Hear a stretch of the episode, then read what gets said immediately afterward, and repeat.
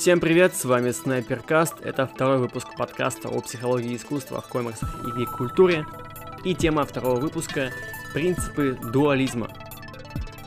Сегодня мы поговорим о том, что такое дуализм, о том, как он проявляется в комиксах, в кино по комиксам, и, конечно же, как это все отражается в повседневной жизни. Сегодняшний выпуск особенный, он без гостей. Уж простите, так получилось. Но от этого он не станет менее интересным, так что надеюсь, вам будет э, все это по душе. Не будем долго растягивать вступление, поехали. Начнем с того, что вообще такое дуализм.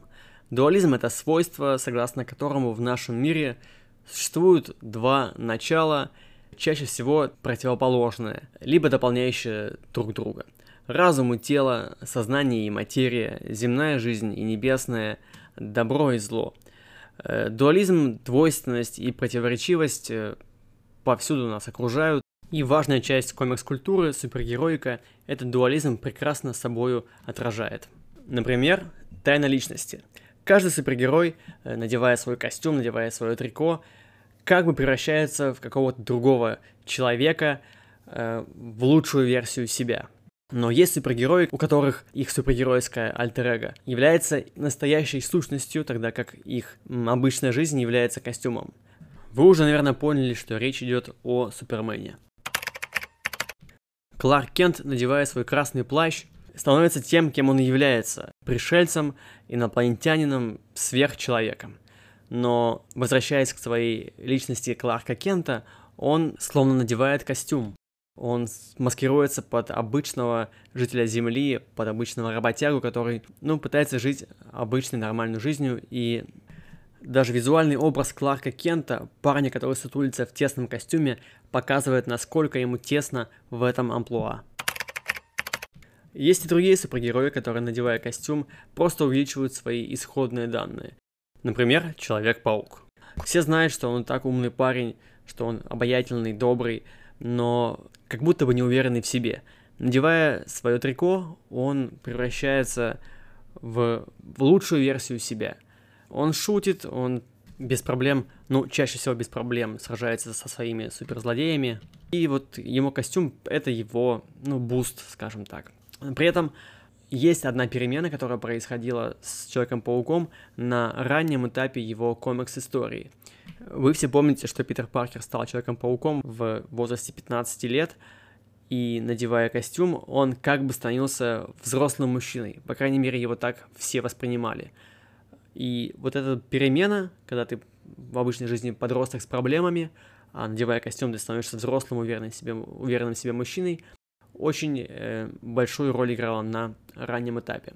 Есть, конечно, более яркий пример, э, где школьник Билли Бэтсон, произнеся волшебную фразу «Шазам», буквально превращается во взрослого мужчину. Но самым загадочным проявлением дуальности супергероики, как мне кажется, является Бэтмен. В образе Брюса Уэйна это беззаботный богач, у которого куча денег, машин, много роскошных женщин, а в образе Бэтмена он превращается в одержимого мстителя, темного такого мрачного детектива, который противостоит злу и большим вопросом является, где же настоящая личность. И в последнее время в комиксах все больше склоняется к тому, что именно Бэтмен, а не Брюс Уэйн, это подлинная личность этого большого образа. А Брюс Уэйн это как раз маска, которую этот человек надел после утраты своих родителей, после того, как он получил свою основополагающую психологическую травму. Но кроме тайной личности, дуализм в комиксах проявляется и в противостоянии добра и зла. Философия это называется этическим дуализмом, что является собой, грубо говоря, существование двух взаимно враждебных вещей, одна из которых представляет собой все доброе, а другая все злое. Ну, за примерами далеко ходить не нужно. Полиция и преступники, уже упомянутые герои и злодеи. На принципах этического дуализма построено множество классических художественных произведений, и комиксы, конечно же, в их числе.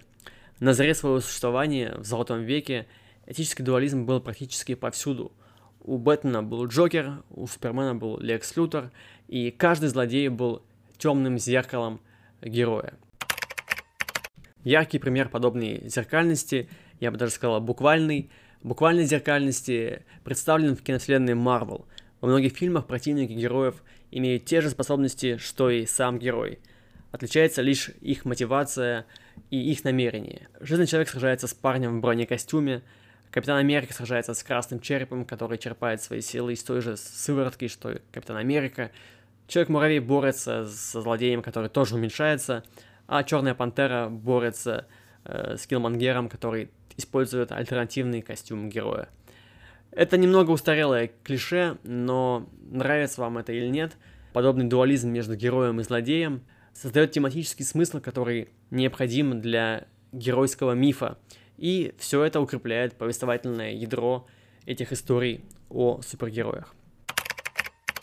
Возвращаясь вновь к комиксам, нельзя не сказать, что принципы абстрактного добра и зла в определенную эпоху размылись и после этого начали размываться все больше и больше. Данная эпоха условно называется темным веком комиксов, когда случилась деконструкция образа супергероя. Вы наверняка слышали про Хранителей и Возвращение Темного Рыцаря, как раз эти комиксы, эти сюжеты показали неоднозначность самого титула супергероя.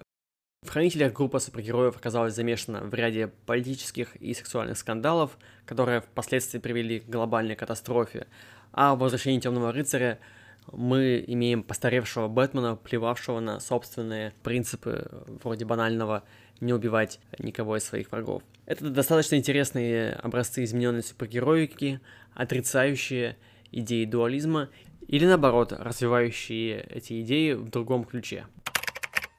Неоднозначность супергеройского образа достигла своего пика в сюжете под названием «Гражданская война». Я напомню, в чем он заключается, если вы мало ли не знаете. После несчастного случая, где погибла куча народу, вводится закон об обязательной регистрации людей со сверхспособностями, и этот закон предполагает, что все супергерои будут служить государству, раскроют свои личности, будут подготовлены, но эта идея разбивает всех людей на два лагеря. Те, кто поддерживают закон, и те, кто против него. Во главе сторонников закона становится Железный Человек, а лидером противников становится Капитан Америка. Весь этот сюжет показывает, насколько сложно бывает договориться э, людям, которые имеют общие идеалы, общие ценности, как сложно бывает договориться, не найдя компромисса. И, и это нас подводит не к двойственности, а к еще одному философскому течению, плюрализму, когда важно учитывать множество мнений, множество идей, учитывать и при этом уметь приходить к какому-то общему решению, которое будет удовлетворять все стороны. В гражданской войне супергерои не смогли найти какого-то компромиссного решения, кроме как подраться. И к чему это все привело, я думаю, вы сами можете узнать, прочтя данный сюжет. В киновселенной Marvel в фильме «Первый мститель противостояние», в сюжете, который был основан на гражданской войне, конфликт был построен по-другому, из личной мести, из стравливания двух группировок, у которых были какие-то недосказанности между собой. В комиксах это тоже было, просто это дополняло глобальную идею, а не являлось ее центром. Но вернемся к нашему любимому дуализму. Как я уже сказал в самом начале, дуализм проявляется и в нашем обычном, скучном, повседневном э, бытие. Э, если вы помните, нас с детства учили выбирать. Нас постоянно ставили перед вопросом или-или. Наиболее яркий пример этого – детские анкеты. Э, не знаю, были ли они в вашем детстве, но в моем они точно были. И там были такие вопросы. Кого больше любишь? Э, выбери, маму или папу. Кто тебе нравится больше, собаки или кошки? Э, что ты пьешь? Чай или кофе. И обязательно нужно было выбрать или то, или другое. А если ты старался как-то, не знаю, сумничать, написав оба варианта, или, либо вообще что-то третье, на тебя смотрели как на идиота. Общество с самого начала, с самого детства ставит тебя перед выбором, э, заставляя выбирать и что-то из двух, а если ты не выберешь, то рискуешь быть непринятым социумом. Но и в наше прогрессивное время дуализм никуда не делся, более того, существуют довольно противоречивые течения, и существуют они буквально рядом э, в одном инфопространстве, и каждый из нас может выбрать, какую сторону принять. Мой любимый пример — это бодипозитив и культуризм. Если второе — это идея о том, что ты должен стать лучше, ты должен свое тело развить, ты должен его э, модернизировать, то бодипозитив — это идея о том, что ты должен просто принять себя и не пытаться подстроить э, свое тело, свое физическое состояние под какие-то нормы и идеалы. Сторонники этих идей постоянно конфликтуют друг с другом, пытаясь доказать, э, что каждый из них лучше. То же самое касается и сексуальности. В Твиттере можно встретить людей, которые топят за то, что секс это нормально, это естественно, что им можно заниматься как угодно, с кем угодно, где угодно, и при этом вот буквально в следующем твите вы можете увидеть, что я, например, занимаюсь сексом только там по любви, только в браке, и вот это тоже такие достаточно противоречивые идеи, хотя они находятся в одном инфопространстве. И я надеюсь, что вы меня правильно по ним поймете. Я не критикую ту идею или другую. Я наоборот говорю о том, что нас вновь ставят перед выбором. Или-или. При этом, если ты скажешь, что, ребят, я вообще как бы ну, занимаюсь чем-то третьим, обе стороны на тебя покажут пальцем и скажут, что ты дурак. То есть, грубо говоря, даже в наше прогрессивное время ничего не меняется, дуализм все так же существует, также существует черное и белое, хотя, казалось бы, мы всячески пытаемся от этого отойти. Но дуальность это не только противоречивость, не только противопоставление, иногда это еще и комфортное сосуществование и дополнение. Лучше всего дуальность представлена, как мне кажется, в соционике. Соционика — это концепция типов личности и взаимодействия этих типов, хоть она и считается псевдонаучной, но эта идея, как мне кажется, довольно интересная и полезная. В общем, дуальные отношения в соционике — это особый вид отношений между партнерами, когда люди дополняют друг друга и дополняют именно на каком-то психотипическом уровне — дуальные отношения характеризуются взаимной выгодой, поддержкой, и это рассматривается как идеальный вариант дружбы, близости, брака и формирования семьи. То есть люди, которые имеют разные взгляды, разные подходы к чему-либо, на самом деле могут дополнять друг друга совместно делая их союз, как в целом, так и в частности, более конкурентным и более совершенным. Примеров таких дополняющих друг друга пар комиксах достаточно много, но моим фаворитами являются Человек-паук и Черная кошка. У них разные взгляды на мораль, на борьбу со злом, на взаимодействие со злом, лучше даже так сказать. Но все это делает их союз наиболее эффективным. Конечно же, при условии, что они будут договариваться, не будут проявлять эгоизм и не будут пытаться перетянуть одеяло на себя, как в прямом, так и переносном смысле. В философии существует еще одно направление, называется манизм, согласно которому разнообразие объектов, разнообразие э, начал сводится к чему-то единому, что существует вместе и дополняет друг друга. Как мне кажется, именно эта идея должна быть ведущей идеей в современное э, время, хотя, конечно, дуальности э, никак не отказаться, поскольку она вокруг нас. Это все очень перекликается с другим модным словом глобализм, которого почему-то многие боятся. Глобализм — это просто концепция того, что весь мир должен иметь какую-то общую цель, которой должен стремиться, а не то, что мы должны быть все одинаковые и как по ГОСТу. Нет, э, глобализм — это стремление, стремление к чему-то единому. Да, возможно, это, конечно, какое-то упрощение, это какой-то единый язык, это смывание каких-то традиций, и глобализм, манизм, как ни называй все это, это очень полезные вещи, которые двигают мир к прогрессу. Причем в гик-культуре глобализм уже давно проявляет себя. Мы все продукты Диснея, аниме, манги, комиксов, мы все смотрим одно и то же, и никто от этого глобально хуже не стал.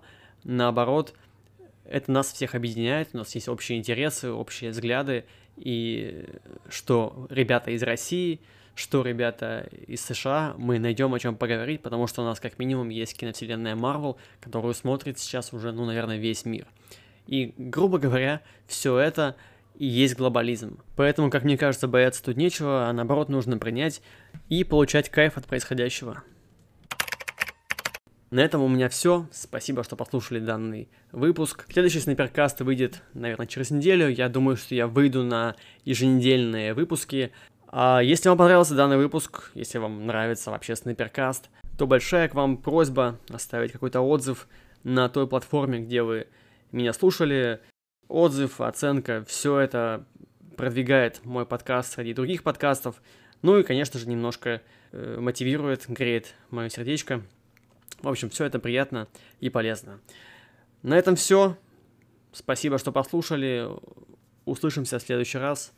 Не умею делать яркие прощания, поэтому скажу просто, коротко и ясно. Пока.